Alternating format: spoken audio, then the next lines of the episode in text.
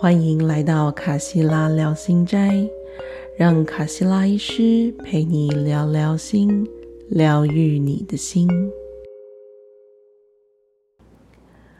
各位听众朋友，大家好，我是卡西拉医师，欢迎回到卡西拉聊心斋。这边我会与大家分享苏菲的静心故事。大家在成长过程当中。一定都听过感谢的重要性，就像我跟我家的小孩，从很小的时候也就会教他们说谢谢。每个人一定都被这样教导过。在新的世界当中，当我们对他人心存心存善意、心存感谢，这样的感谢跟善意会在宇宙当中回荡。百倍、千倍的回到我们的身上，而当这个感谢的特质内化成为这个人的本质，它就会像一朵玫瑰花，散发出玫瑰花的芬芳，像这个人他的本质散发出的芬芳一样，散发出一种很沉静的美。Hazrat Khan。用奴隶阿雅兹的故事来教导我们。阿雅兹是一个奴隶，被卖到国王的面前。苏丹国王要选拔一位作为贴身侍从的人，他的大臣们就给他带来了十个候选人，十个奴隶。这位有智慧的国王。就给了面前的十个奴隶一个考验。阿雅兹也在这十个人的行列之中。国王说：“这里有一个玻璃杯，请你们每一个人拿一个玻璃杯，把它摔到地上，摔破。”这十个奴隶都照做了。国王再走到他们的面前，问他说。一个一个的问他：“为什么你要把玻璃杯摔破呢？”每一个奴隶看到国王，都跟国王行礼，很恭敬的回答他：“亲爱的国王陛下，因为你命令我这么做。”嗯，听起来很对，这是很直白，像白开水一样的回答，甚至是一个。怎么说呢？有点干枯的回答，朴实无华。但是当他走到第十个奴隶，也就是阿雅兹的面前，阿雅兹心想：国王自己知道他下了这个命令啊，所以如果我回答这是因为你下这个命令，这太了无新意了。所以阿雅兹打从心底说出。请原谅我，国王，我很抱歉。哇哦！国王听到这个回答，被里面所蕴藏的那种美的芬芳所感动，于是他就选择了阿雅兹作为他的贴身侍从。而阿雅兹因为有这样芬芳的人格特质，也很快的。就取得了国王的信任。国王非常信任阿雅兹，甚至给了他掌管他的宝库的钥匙。阿雅兹成为了国王的宝库管理者。宝库管理者耶，他可以直接的进入国王的宝库。有多少人羡慕这个职位，想要这个职位啊？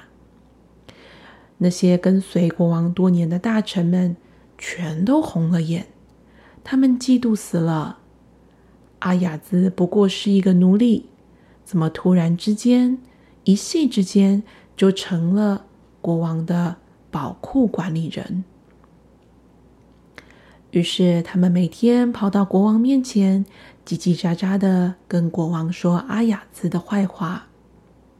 他们想要让国王对阿雅兹失去信任，甚至厌恶阿雅兹。其中一个人说：“亲爱的国王陛下，阿雅兹每天到你的宝库去，就算是没有需要去拿东西，他也每天都会去那里，甚至一待就待上好几个小时。这里面一定有鬼。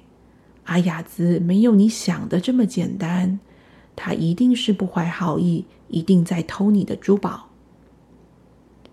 国王一开始不相信，但是每天听，每天听，听多了，他终于受不了，说：“哎，算了，虽然我还是不相信你们，但既然你们一直这么说，你们就带我去看吧。”我一定要亲眼看到才会相信。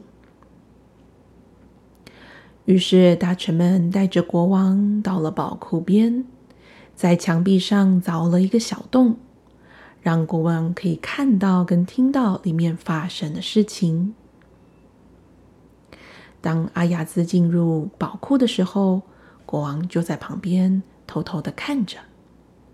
国王看到阿雅兹很恭敬的。进入了宝库，关上房门，打开一个宝箱，拿出了一袋东西，一个包裹。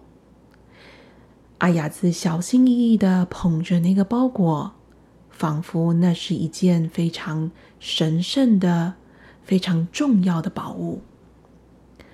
阿雅兹还把这个包裹放在自己的眼睛前，按在自己的眼睛上。小心的对待它，在这个宝库里熏着香，然后阿雅兹的态度非常的恭敬，就好像在敬拜一样。接着，阿雅兹把这个包裹放在桌子上，打开这个包裹。你们猜国王看到什么呢？在这个包裹里是阿雅兹。认识奴隶的时候所穿的破破烂烂的袍子。阿雅兹接着把他身上华贵美丽的侍从的制服脱下来，穿上了那条破破烂烂的袍子，站在镜子前，对着镜子里面的自己，用一种近乎祈祷一样的语气说。哦，阿雅兹，看看你自己，看看你半年前是什么样子。是尊贵的国王造就了今日的你，是国王给了你这个宝物管理人的职位，所以你要视这个责任为你最神圣的交托。你要荣耀你被赋予的权利。因为那就是国王的慈爱的一种象征。阿雅兹啊，你要知道，并不是因为你多么厉害、多么值得才得到这个位置，而是因为国王的伟大、国王的善与美、国王的慷慨，才让他忽略了并原谅了你的过错。给予你这样的地位与荣耀，哦，阿雅兹，永远不要忘记你来到这个城市的第一天，因为你要记着那一天，这样你才不会让骄傲冲昏了你，以为自己高人一等，你才不会用骄傲去对待那些在你手下工作的人。永远让自己保持清醒，因为富裕使人腐化。永远不要让这个感谢的感觉离开你。向神祈求苏丹王的长寿以及健康。永远对这些被赐予你的一切保持感谢。阿雅兹。用类似祈祷的语气，恭敬的念完这些话，小心翼翼的再把身上破旧的外袍包回去，放进原来的柜子里，关上宝箱，走出宝库的大门。而当他走出宝库大门的时候，他看到什么呢？他看到国王站在他的面前，张开双臂，准备拥抱阿雅兹。国王告诉阿雅兹：“阿雅兹啊，感谢你给我上了这堂课。这是一堂不管我们处在什么样的地位，都必须学习的课。因为在那真正的国王，在神的面前，我们都是他的仆人。我们永远都不应该忘记。”我们当初是如何从那无助当中出生、成长至今，并且能够去体验生命的喜悦？人们告诉我，你从我的库房里偷走了我的珠宝，但来到这里，我才发现，你偷走的是我的心。故事说到这边。大家对这个故事有什么样的感受呢？这个故事教导我们感谢，就像阿雅兹感谢国王，而国王感谢那真正的国王，也就是神赐予我们一切。当我们感受到整个宇宙的伟大与善意，他的慷慨与仁慈。即使我们只能借由时间一点一滴的去体会跟去感谢，我们没有办法在一个瞬间马上去体会到那全部。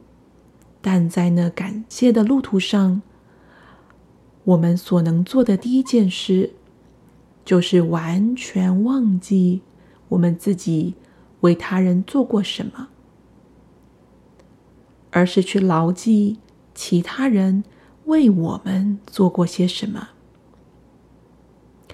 因为在整个灵性旅程的道路上，其实我们最重要的、最主要要去达成的事情，就是去忘掉我们那个虚假的我。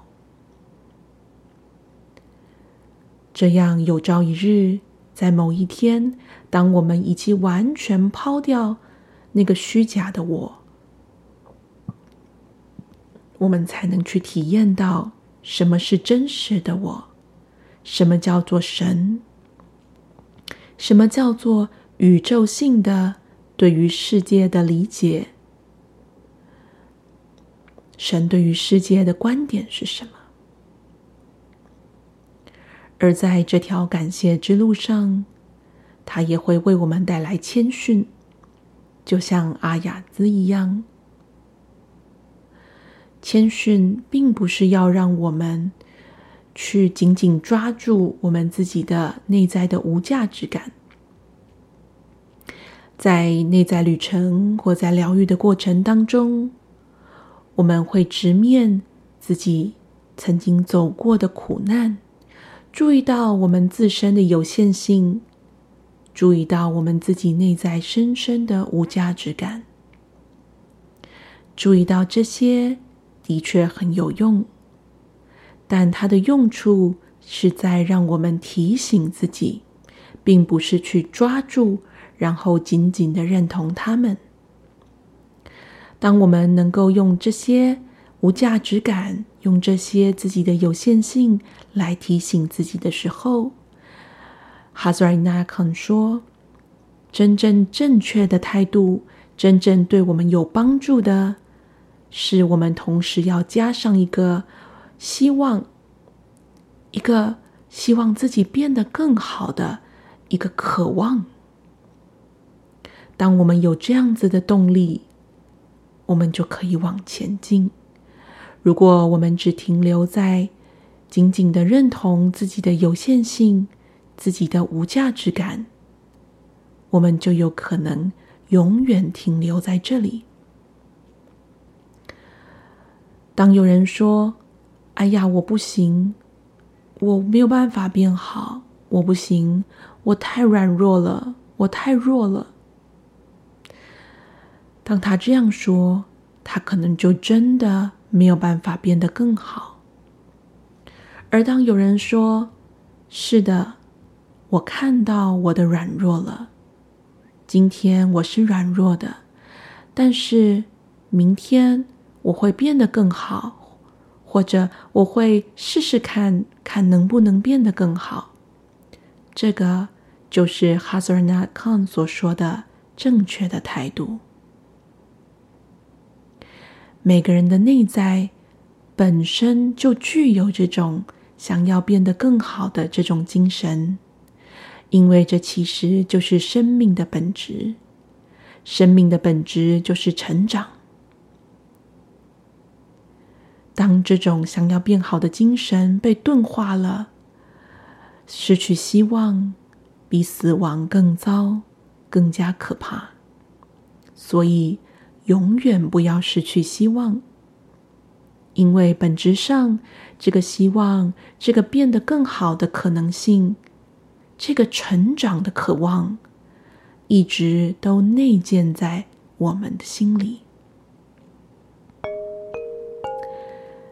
今天的故事就分享到这里，感谢你的收听。